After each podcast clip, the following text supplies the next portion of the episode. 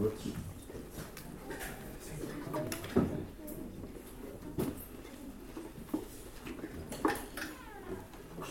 Estou a fazer este mês uma série de sermões em, em Lessa que tem como título Foi por Amor. Isto surgiu na minha mente depois da Páscoa e pensando na Páscoa e naquilo que Jesus fez por cada um de nós. Então o Senhor colocou no meu coração fazer uma série de sermões com este título. Eh, Foi por amor. E o versículo eh,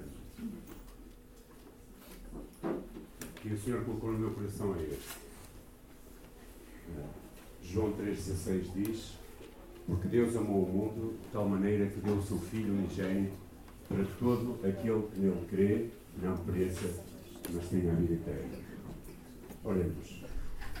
Senhor, nesta tarde, tu conheces o meu coração, a minha mente e tudo o que eu sou.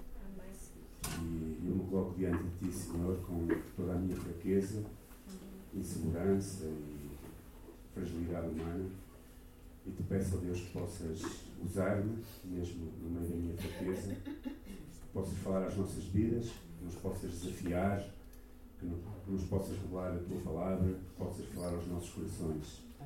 Senhor, a tua palavra é viva, é eficaz e ela tem poder de penetrar no nosso ser, no nosso interior e de fazer a tua obra acontecer em nós. E por isso, nesta tarde, Senhor, nós pedimos que tu nos fales. Senhor, tu tens a palavra de vida, tu tens a palavra que transforma, tu tens a capacidade, através da palavra, de trazer à vida aquilo que nem sequer existe. E por isso, Senhor, nesta tarde nos colocamos diante de ti e te pedimos que nos fales. No nome de Jesus Cristo e para a tua glória nós pedimos. Amém. Estava ali a pensar este versículo. Eu vou fazer um resumo das quatro pregações. Por isso, quem esteve em Lessa, não se preocupe que eu não vou repetir a pregação da manhã. Uh, este versículo eu estava a pensar, e são a base das quatro pregações que eu tenho. Uh, ele tem uma advertência, uma declaração, uma exigência e uma promessa. Talvez este seja um dos versículos mais conhecidos da Bíblia. Eu acho que foi um dos primeiros versículos que eu aprendi. Não é? Saber, e que impactou o meu coração, saber que Deus me ama e que Jesus Cristo morreu para que eu possa ser salvo. Uau! Deus deu o seu Filho, o único Filho, para morrer no meu lugar, para fazer aquilo que eu era incapaz de fazer. E isso marcou a minha vida, não é? Talvez a primeira grande coisa que marcou a minha vida foi perceber o amor de Deus. Mas este versículo não, não fala apenas de amor. Este versículo, que nós temos tanta familiaridade com ele e que às vezes corremos o, risco de apenas perceber e olhar para ele como uma declaração de amor, que o é, mas talvez ele tenha um resumo da essência do Evangelho para cada um de nós. Neste versículo contém, talvez, tudo o que nós precisamos saber acerca daquilo que Deus fez, é e daquilo que Deus quer que nós façamos. E das promessas que Ele tem para as nossas vidas. Uh, na realidade, Ele é talvez o versículo mais central do Evangelho para mim. Acho que é saber isto que está aqui encheu o meu coração e mudou a minha perspectiva de Deus. Não, é? eu sempre tinha aquela ideia de um Deus uh, que era apenas alguém que estava sempre irado, que sempre queria, sei lá, que eu tinha que fazer. Porquê? Porque em pequenino sempre me diziam: faz isto bem, senão Deus castiga. É? Nunca ouviram isso vocês? Então, esta imagem de um Deus sempre parece que estava à espera que eu fizesse alguma coisa errada para me castigar. E a percepção de perceber que, na realidade, este versículo tem boas notícias para mim, mudou a minha perspectiva de ver Deus. E ele é central do Evangelho. E o Evangelho não é um conselho de Deus do que nós devemos fazer para chegar até Ele, mas sim as notícias ou as boas notícias do que Deus fez para chegar até nós. E este versículo fala acerca daquilo que Deus fez para chegar até cada um de nós.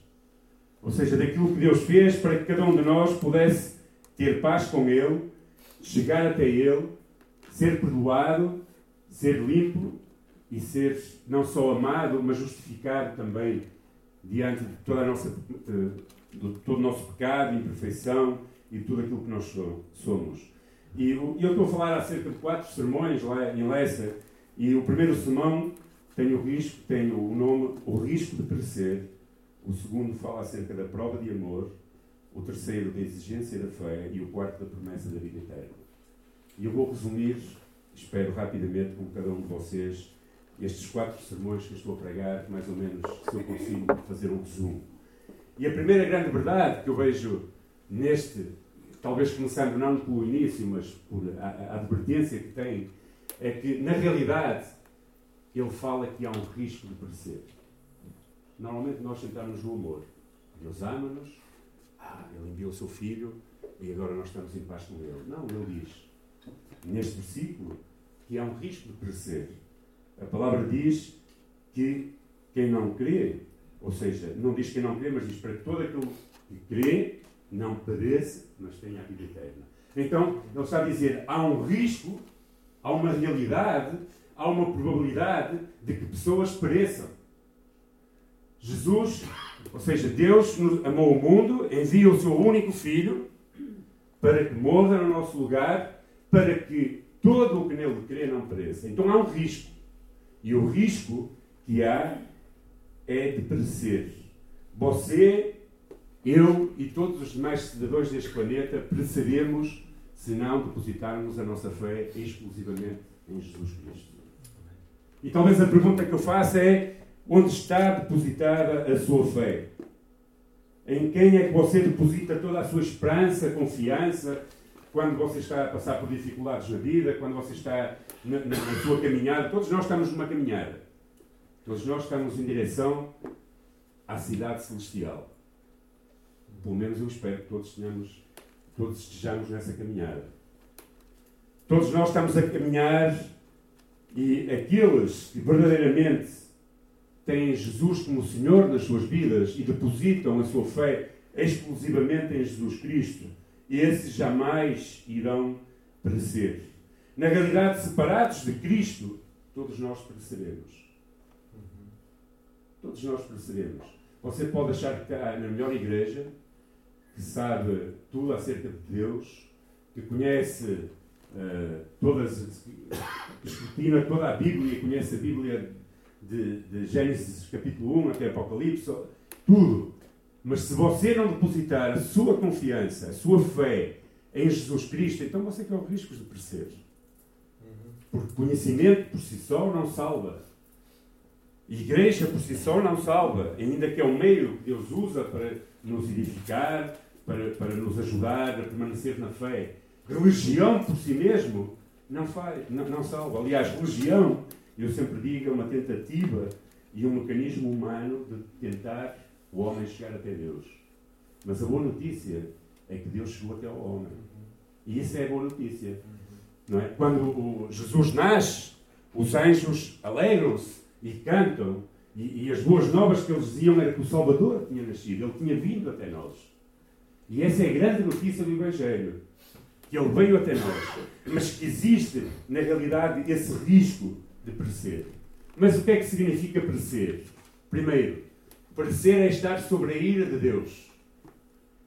João, no contexto ainda do capítulo 3, no versículo 18, diz: Quem nele crê não é condenado, mas quem não crê já está condenado. Ou seja, há um risco de perecer.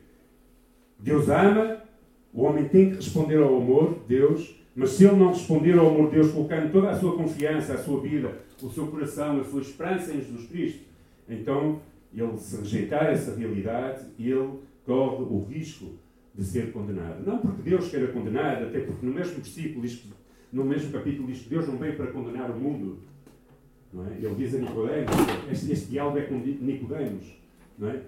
Deus não veio para condenar, mas sim para salvar. Mas, no entanto, Há pessoas que rejeitam esta verdade, que nem sequer o amor de Deus chega a tocar as suas vidas a tal ponto que eles se rendam verdadeiramente a Cristo.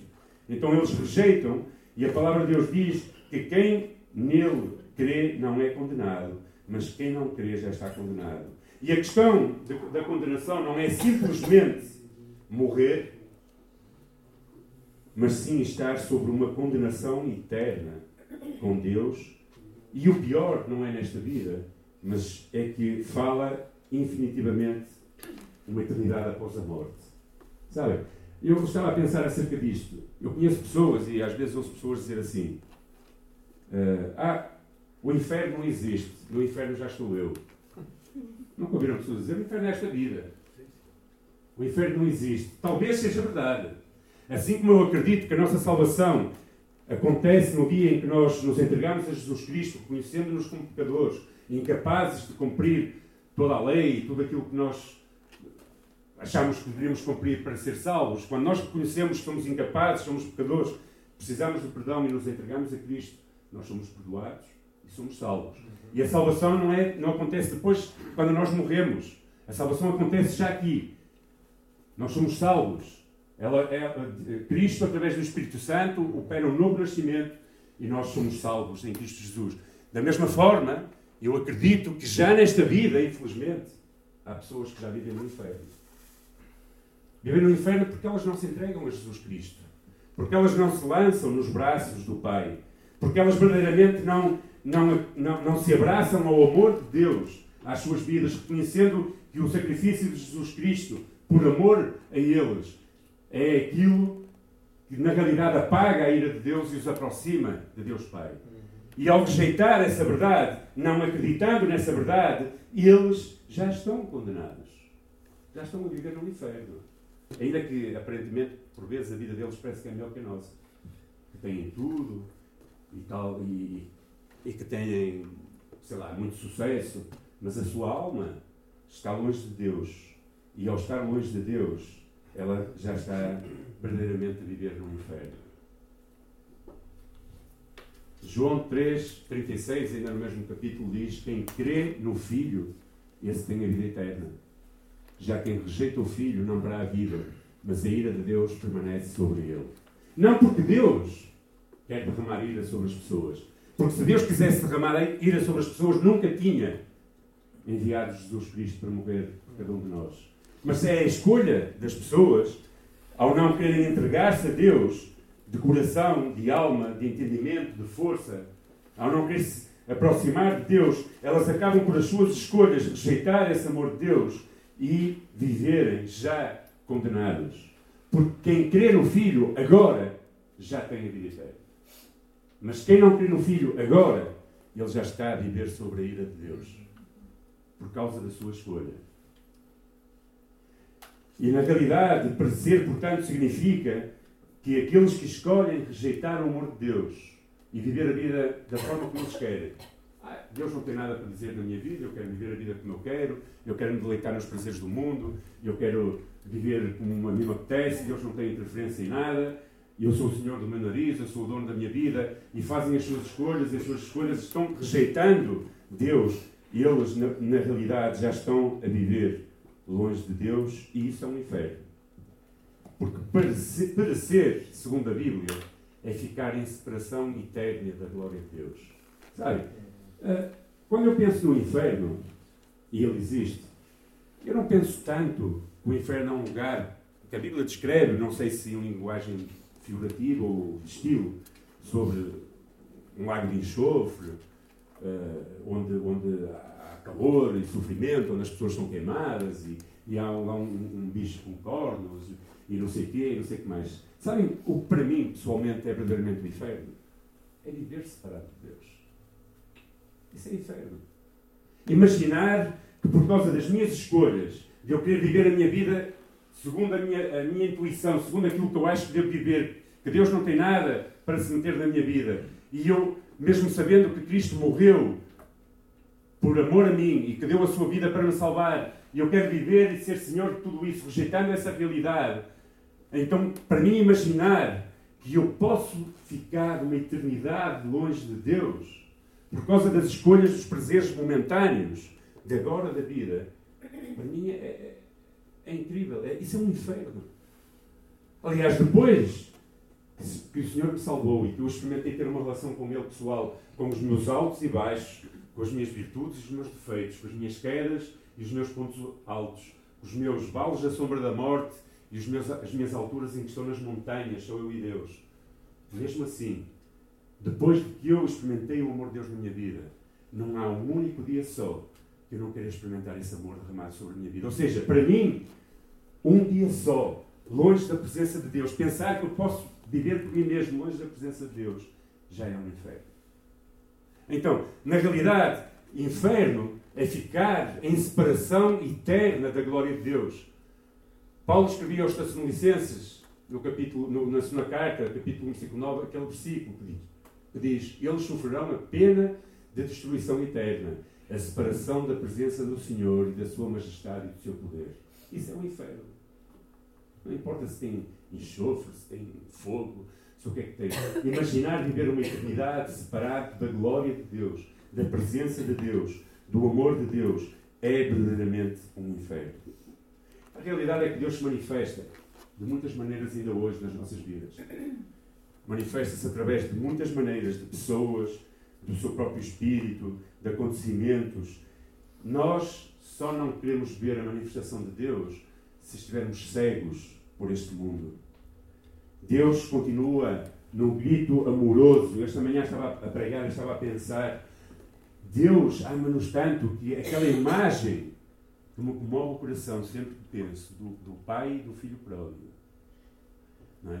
A palavra de Deus diz que aquele filho que pegou a sua herança é? e quis fazer aquilo que aconteceu com ela, gastou na prostituição, no jogo, com os amigos, na festa e tudo mais.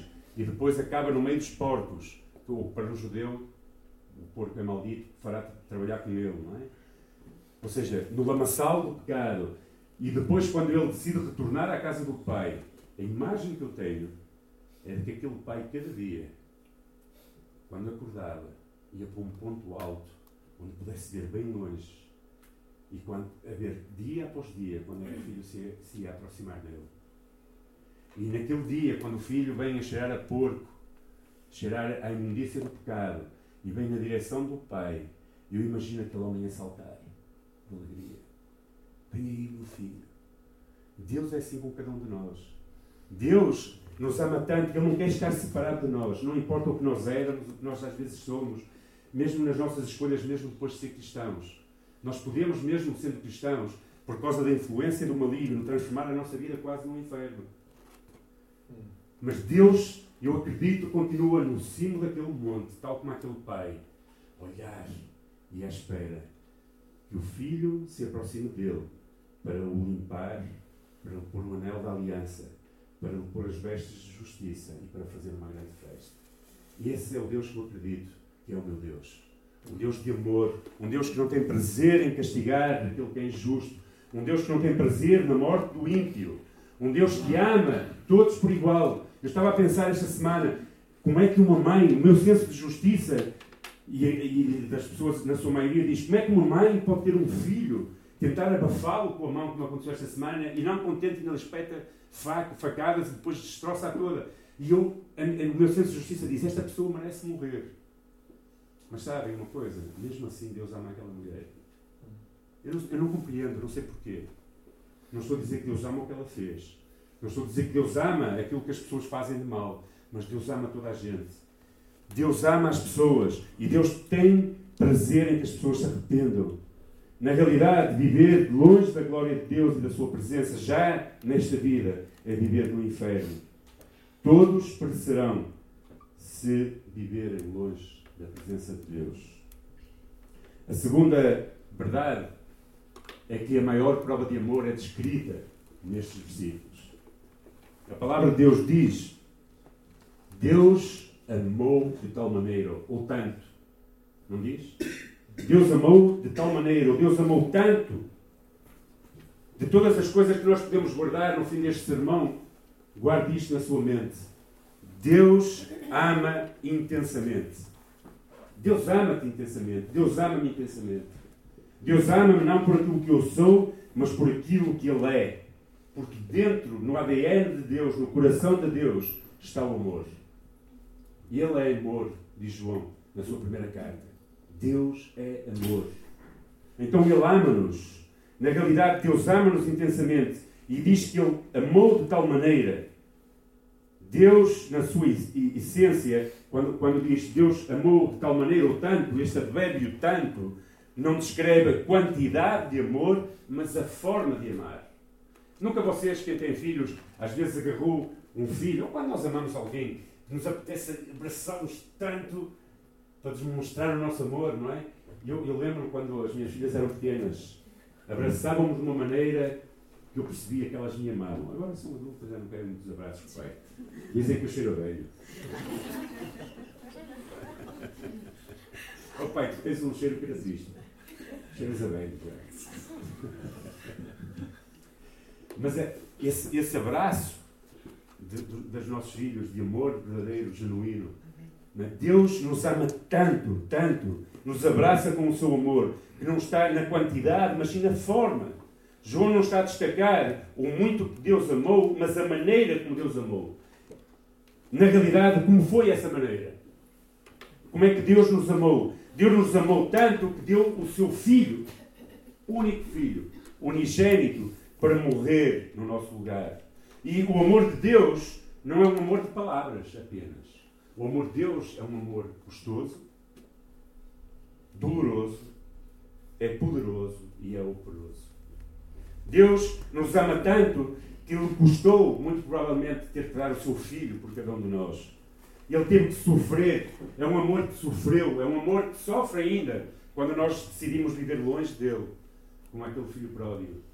Se tu estás a viver longe de Deus por causa das tuas escolhas, acredita, acredite que Deus sofre porque Ele te ama, porque Ele me ama, porque Ele nos ama.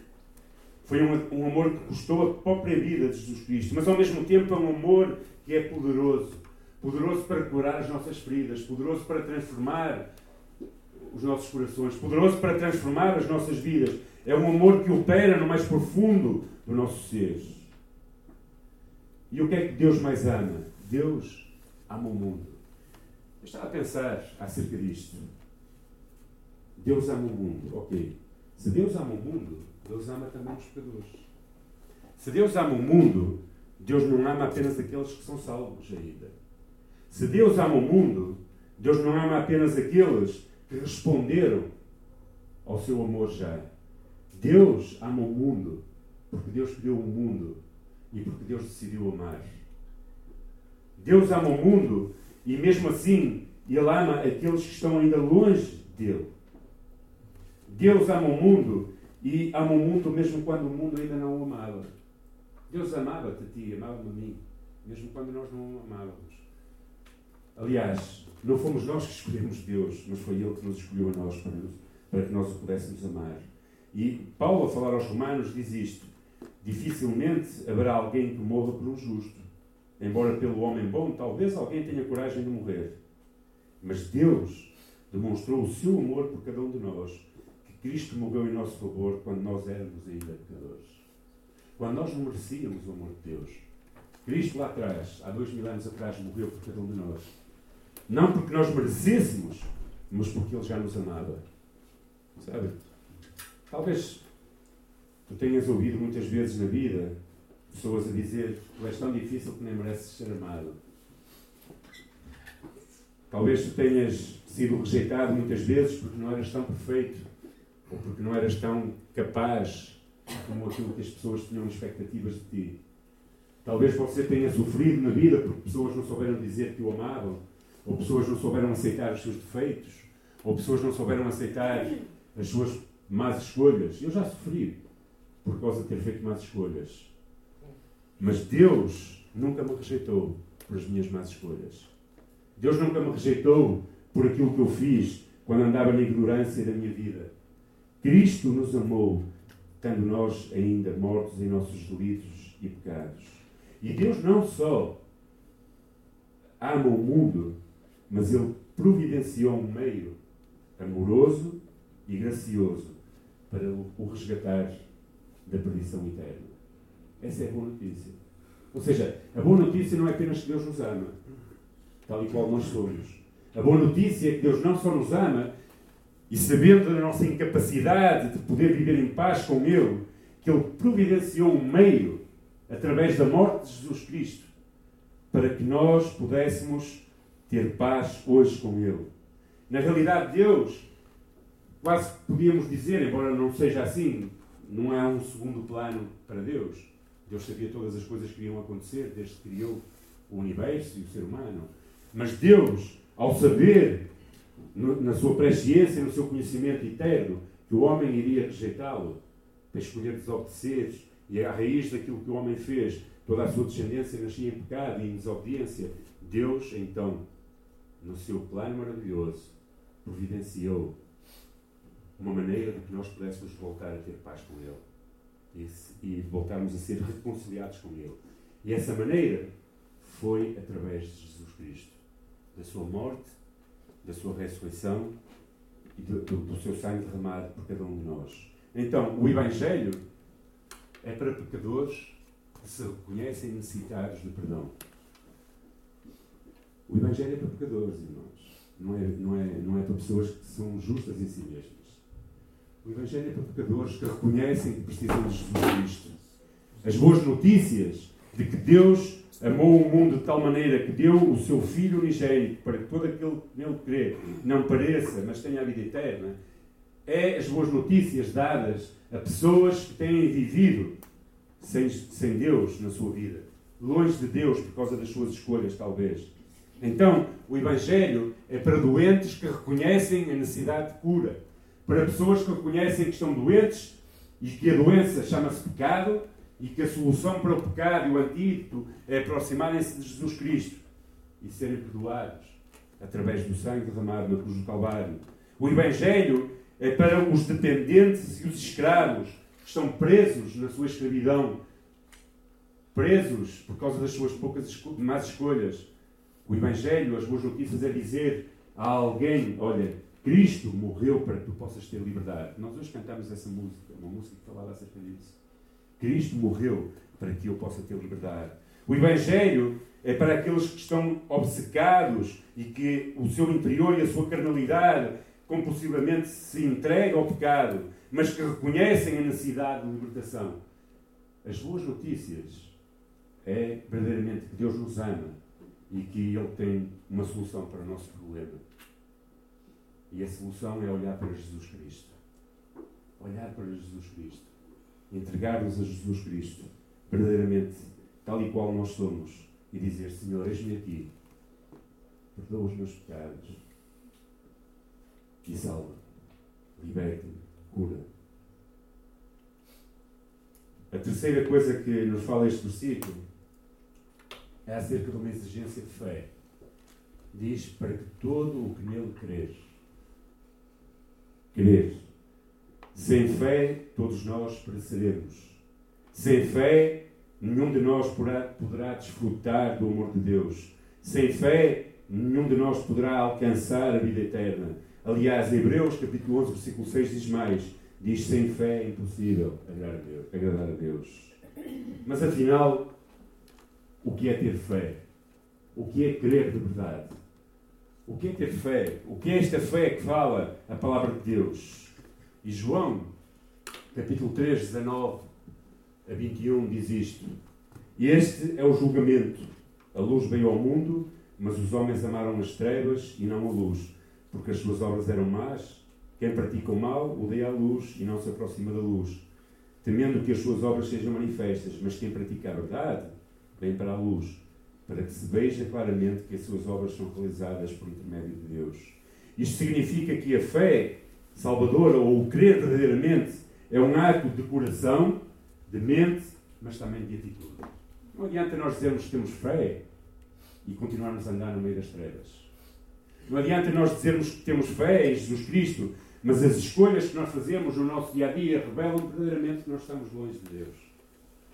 Não basta apenas dizer eu acredito que Jesus Cristo existiu, eu acredito que Ele viveu, acredito que Ele morreu por os meus pecados e que agora está à direita do Pai, que suscitou e está à direita do Pai. Sabem porquê?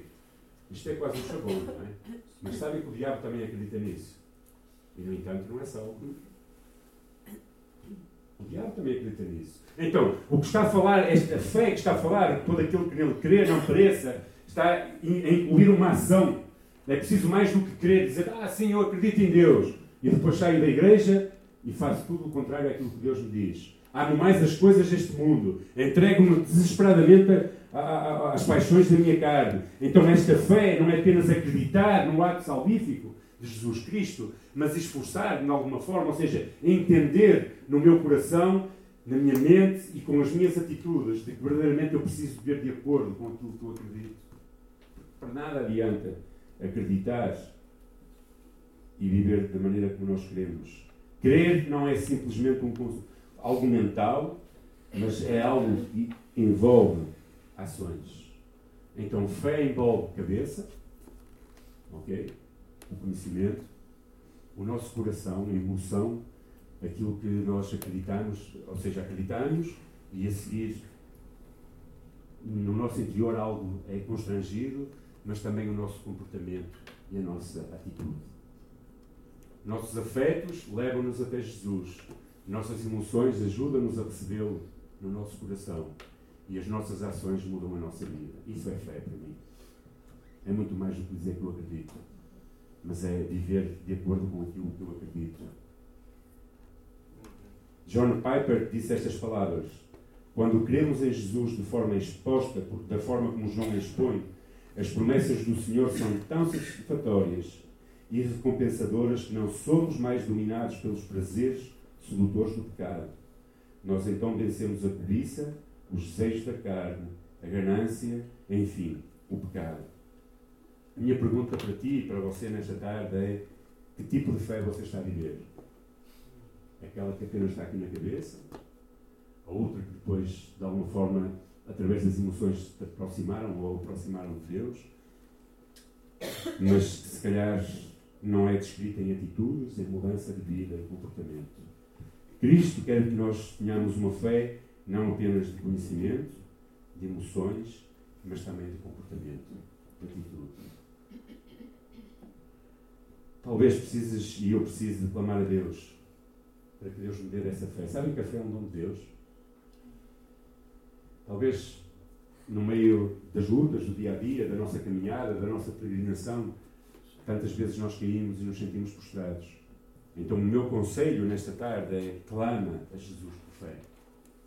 Clama a Jesus para que o Espírito Santo te fortaleça, te ajude a vencer os desejos da tua carne, te ajude a viver uma vida de intimidade com Deus através de Jesus Cristo, te ajude verdadeiramente a teres o poder para dizer não aos instintos que nascem dos nossos próprios desejos e sermos capazes de dizer verdadeiramente: Eu quero, Senhor, viver a vida que tu tens para mim. Eu quero viver a vida eterna que começa já hoje. A quarta coisa e última é a promessa de vida eterna. Diz: não pereça, mas tenha a vida eterna. O que é a vida eterna? É a vida para sempre, não é? Não ficas cansado de pensar numa vida para sempre? Tempo, ok. Vida eterna, para mim, é uma vida em abundância. É uma vida plena. Na realidade, é a vida que Jesus já trouxe a cada um de nós. O reino de Deus já está entre vós, disse Jesus Cristo. A vida eterna não, não começa, como eu disse antes, no dia que tu morres. A vida eterna começa no dia que tu conheces Jesus Cristo como Senhor e Salvador. E Jesus Cristo como Senhor e Salvador tem que trazer uma vida de abundância a cada um de nós. Tem que trazer uma vida em que, mesmo no meio das dificuldades e dos problemas, mesmo no meio da prostração, mesmo no meio dos desafios, mesmo no meio das lutas que nós temos, algo que há dentro de nós que nos dá abundância de vida, no sentido em que não desistimos, não nos prostramos, não desistimos, não nos entregamos, mas que verdadeiramente há algo que impulsiona através do Espírito Santo em nós, que nos dá uma vida diferente Não é porque a vida nos vai bem, porque a conta bancária é muito grande, porque toda a gente à nossa volta está feliz, mas é porque Jesus Cristo habita no nosso coração e o seu Espírito habita em nós. Vida eterna é uma vida em abundância.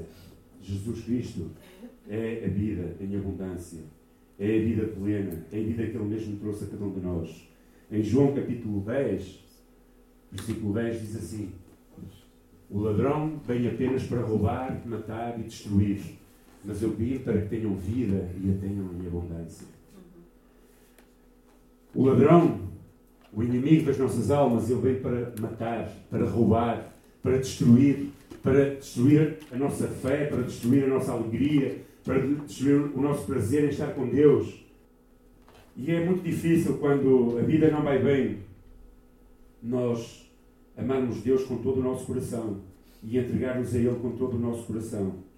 Mas na realidade, eu acredito que Jesus Cristo veio a cada um de nós para nos trazer vida e vida em abundância. E a vida em abundância é aquilo que é o fio, que às vezes pode estar apenas por um fio, mas é o fio que nos liga até Deus. É acreditar que, mesmo no meio das dificuldades, do desespero, do dia a dia, Cristo está a cuidar das nossas vidas. Jesus está a dizer aqui neste versículo que existem várias formas de viver que não são, na realidade, vida. Existem formas de viver que muita gente tem vivido que, na realidade, não é vida em abundância. E a minha pergunta que se coloca para ti e para mim hoje é: qual é o teu caso? Tu estás a viver plenamente? Você está a viver plenamente? Será que há verdadeira vida na sua vida? Porque às vezes, mesmo conhecendo o Senhor, nós não estamos a viver e a desfrutar de tudo aquilo que Ele tem para cada um de nós. E estamos a falar de uma vida que alguns dizem que é carregada de cor, de sentido, de alegria, de satisfação, de confiança, de coragem no meio das lutas, mas acima de tudo sempre de gratidão por cuidar de Deus por cada um de nós. Porque ainda que atribulados, Deus tem preservado as nossas vidas. Ainda que angustiados, Deus tem cuidado do nosso coração. Houve alturas na nossa caminhada como igreja em que nós estivemos angustiados. Eu lembro-me uma vez quando nós estávamos com um projeto desta igreja, deste lugar, né? nós reunimos, a qual chamamos igreja. E nunca mais saía o projeto. E uma vez o pastor Samuel chamou-me a mim, a Jacinta, ao Clark e à Ivone. E chegamos lá no outro lugar, no armazém onde nós estávamos, e ele pegou nos projetos todos e pôs-nos assim no púlpito e disse: Senhor, isto está aqui, isto é teu. E tu é que tens que fazer alguma coisa porque nós estamos angustiados, desesperados, de alguma forma. E verdadeiramente muitos não acreditavam que este lugar iria estar aqui anos depois. E na nossa vida, talvez, nós estejamos a passar, estejamos a passar por dificuldades e por problemas. E parece que a nossa vida está a mirrar e parece que nada tem alegria, parece que nada faz sentido. Mas eu te quero dizer, porque isto é o que eu acredito, e eu estou a pregar para mim mesmo, hoje, nesta noite. Deus tem uma vida e uma vida em abundância para cada um de nós. Amém. Por isso nós não temos que desistir, não temos que apenas existir, mas nós temos que viver. Somos chamados a viver verdadeiramente. Muitas pessoas existem, desculpa, sem viver, morrem e não desfrutam de uma vida plena e eterna. Há muitas pessoas que apenas respiram, mas não estão a experimentar, a viver o que é uma vida plena em Jesus Cristo. E verdadeiramente isso é verdade nas suas vidas. E é pena. É pena. Em maio de 1734, um pastor chamado Jonathan Edwards pregava na sua igreja e disse o seguinte: A busca de Deus, de coração e plena, ela traz delícias de uma natureza mais sublime. Prazeres que são muito mais sólidos e alegrias que são muito mais sólidas e mais substanciais, bastamente, bastamente mais doces e pormenosamente mais deliciosas, que são de uma natureza muito mais satisfatória, que excedem todos os prazeres vãos e sensuais deste mundo. É tão fácil nós desistirmos quando estamos a passar por dificuldades. É tão fácil nós olharmos para trás olharmos para as outras pessoas e dizermos, afinal, estas pessoas parecem que são mais felizes do que eu. Parece que têm mais alegria na vida do que eu. Parece que tudo vai bem. Parece que tudo está sempre um mar de rosas. E eu que te amo, Senhor. Eu que te busco, eu que quero ser fiel, eu que me entrego a ti. Verdadeiramente parece que não há vida nem abundância, nem alegria. Mas a verdade é que vida abundante e eterna está apenas em Jesus Cristo. Muitos homens podem conseguir muitas coisas nesta vida, mas apenas em Jesus Cristo se consegue uma vida plena e abundância. Uma, algo que preenche o nosso vazio existencial e dá sentido ao nosso viver. João capítulo 1, 4 diz: Nele estava a vida, e esta era a luz dos homens. E no versículo 14 e 6 diz: Respondeu-lhe Jesus: Eu sou o caminho, a verdade e a vida. A vida eterna só se consegue em Jesus Cristo, plenamente em Jesus Cristo. Para obtermos essa vida, nós devemos entregar-nos a Ele, recebê-la de uma forma graciosa. É um dom de Deus, é algo que Deus derrama sobre os nossos corações, é algo tu e eu não podemos fabricar, produzir, não é pelas nossas obras, não é por nós cumprirmos todos os, os requisitos, mas é algo que chega até nós de uma forma graciosa. É de uma dependência de Jesus Cristo. Na realidade, Jesus mesmo disse que a vida eterna estava nele. Eu amo este versículo. João 17,3. Gosto muito deste versículo. Diz: Esta é a vida eterna. Que te conheçam o único Deus verdadeiro e é Jesus Cristo a quem enviaste. Isto é a vida eterna, irmãos. Começa aqui. Ou seja, a realidade do Evangelho é que Deus amou tanto, de uma forma imensa, ao ponto de dar o seu Filho unigênito, para que todo aquele que nele crê, ou seja, aquele que se lança nos seus braços, aquele que mesmo nas suas dificuldades diz, Senhor, ajuda-me a crer, como alguns disseram. Jesus perguntava, tens tu fé? E ele disse, não, ajuda-me a crer. Aqueles que se lançam nos seus braços e dizem, Senhor, eu preciso acreditar verdadeiramente nisto, para que isto mude a minha vida. Deus amou o mundo de tal maneira que deu o seu Filho, para que todo aquele que nele crê e responda a esse amor, não pereça. Agora já a começar a viver longe de Deus, mas possa ter a vida eterna, que é uma vida abundante. E isto é a vida eterna. Conhecer Deus como o único Deus e é seu Filho, Jesus Cristo, a quem Ele enviou. A minha pergunta para ti hoje, em jeito de conclusão, nesta tarde é: conheces Jesus Cristo de uma forma íntima? Estás a viver esta plenitude de vida abundante? Estás verdadeiramente a desfrutar de tudo o que Deus tem para a tua vida? Ou tens sido um filho pródigo? Tens escolhido viver longe de Deus e que talvez até nem, nem, nem, nem consigas perceber porque é que não encontras alegria no teu coração, porque é que não encontras vida abundante no teu coração. Deixa-me perguntar isto nesta tarde. Você tem a certeza que se hoje morresse, vai para a presença de Deus? Você tem a certeza que se hoje morresse, iria estar toda a eternidade com Deus? Porque esta é a pergunta mais importante que o ser humano tem que responder. Se hoje se você saísse daqui, ou se hoje aqui, isto, olha, já houve igrejas que caíram os tetos. Esta não, porque esta está muito bem. Mas se, se, o Senhor hoje viesse buscar a sua vida, você tem a certeza que iria estar com Ele para toda a eternidade? Você já conhece este Deus e é salvo e em seu coração há paz com Deus, ou seja, há aquela certeza de dizer assim: Eu estou em paz com Deus. Eu sei que não sou perfeito, eu sei que não, não consigo cumprir tudo, mas eu sei que Cristo morreu por mim, eu sei que Ele me ama, eu sei que estou perdoado e eu sei que viverei com Ele eternamente se Ele vier buscar a minha vida hoje. Talvez se tu não tens esta certeza, se tu não tens esta certeza, não esperes que Cristo venha. Talvez tenhas que responder hoje mesmo e dizer: Senhor, ajuda-me a crer. Senhor, ajuda-me verdadeiramente, porque eu não tenho força para vencer os prazeres deste mundo, não tenho força para vencer a minha carnalidade e eu tenho sido um filho pródigo tenho feito o que eu quero com a minha vida, desprezando tudo aquilo que tu me tens dado.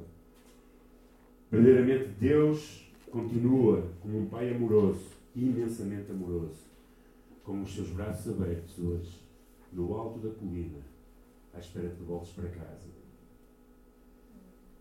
O seu amor é tão grande e imenso que isso não é graças àquilo que nós somos, nem sequer graças a qualquer homem, mas é graças a Jesus Cristo, que pagou a nossa dívida para que nós pudéssemos hoje ter paz com Deus. Tens tu paz com Deus? Tens tu segurança da tua vida eterna? Ou se calhar tens medo? É? Eu lembro-me uma vez, há muitos anos, sonhei que morria. Sonhei que morria, não, sonhei mesmo que Jesus estava a chamar por mim. Há muitos anos, eu, eu, eu, nem estava em Portugal na altura, estava no Brasil. E eu acordei assustado, porque eu não queria morrer. Não, é? não queria ir com, com Jesus. Aquilo fez-me pensar, porquê que eu não queria ir com Jesus? Porque tinha medo de morrer? Ou porque não me sentia preparado para ir com Ele? Porque achava que na minha vida ainda estavam coisas que precisavam de ser entregues. Que tipo de vida tens tu? Tem você? Uma vida de paz, de abundância, uma vida eterna que já começa desde que você conheceu Jesus? Ou se calhar se você nem sequer nunca fez uma decisão de entregar a sua vida a Jesus Cristo, reconhecendo que Ele morreu pelos seus pecados e por isso tem medo de morrer porque tem a certeza do lugar para onde vai. Talvez hoje seja um dia para você dizer Jesus, eu preciso de ti, preciso ter esta certeza, preciso ter esta paz, preciso verdadeiramente estar em paz com Deus.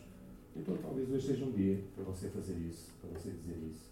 Ou talvez se você tenha andado a viver, já conhece Deus, mas infelizmente tem andado por escolhas longe de Deus, em crise de fé, porque o inimigo tem vindo roubar, tem vindo destruir, tem vindo fazer coisas na sua vida e você quer se reaproximar outra vez de Deus. Talvez seja um dia para dizer: Senhor, eu quero estar em paz contigo hoje.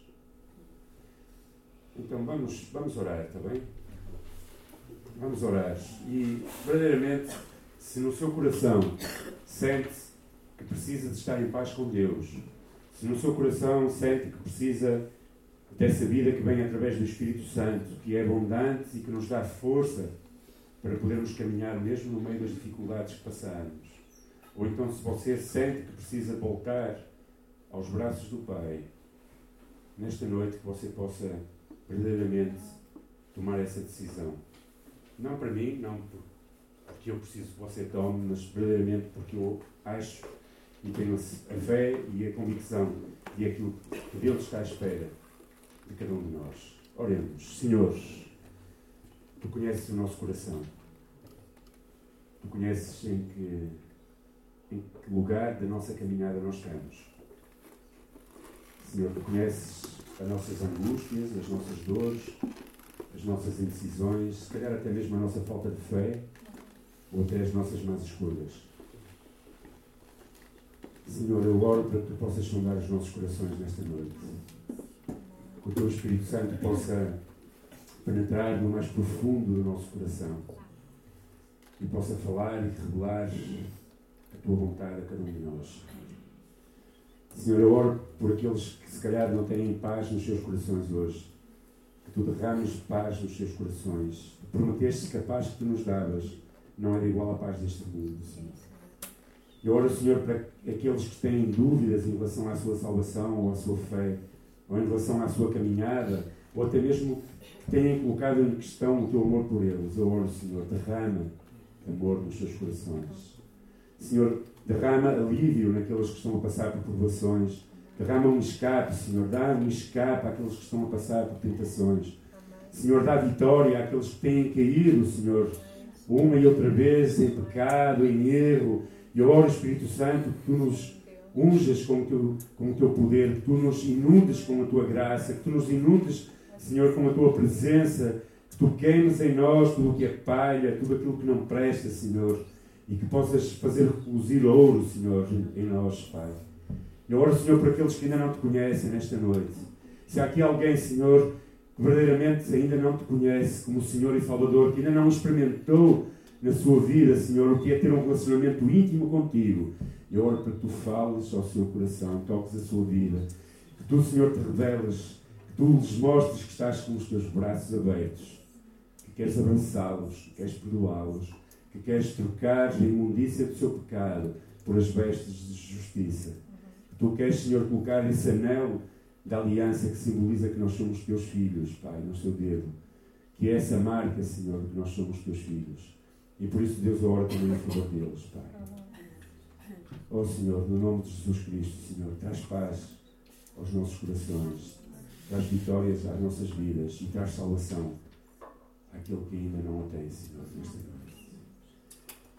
Eu te convidava a ficar de pé, se queres ficar de pé, a pôr-te em pé e a dizer: Senhor, eu quero que me dês essa paz, eu quero que me dês a certeza da tua salvação, eu quero que tu salves a minha vida, eu quero que tu perdoes os meus pecados, e eu quero verdadeiramente ter essa vida eterna em abundância que começa hoje. E eu vou orar por ti, está bem? Senhor, eu oro por cada irmão e irmã que se pôs de pé nesta noite. Senhor, que tu possas derramar o teu amor nas suas vidas. Senhor, que tu possas tocar os seus corações, possas retirar tudo aquilo que, Senhor, tem sido devastador e tem sido usado por um ladrão que tem destruído, que tem roubado, que tem matado. Senhor, eu oro por aqueles, Senhor, que nesta noite, Pai, se estão a levantar para se entregar a Ti. E oro, Senhor, para que tu verdadeiramente entres no seu coração nesta hora, perdoes os seus pecados, possas sarar as suas feridas, possas, com o teu Espírito Santo, trazer vida e vida em abundância, Senhor, ao seu coração. E possam, desde hoje e para sempre, experimentar o teu amor, experimentar uma, uma relação íntima contigo.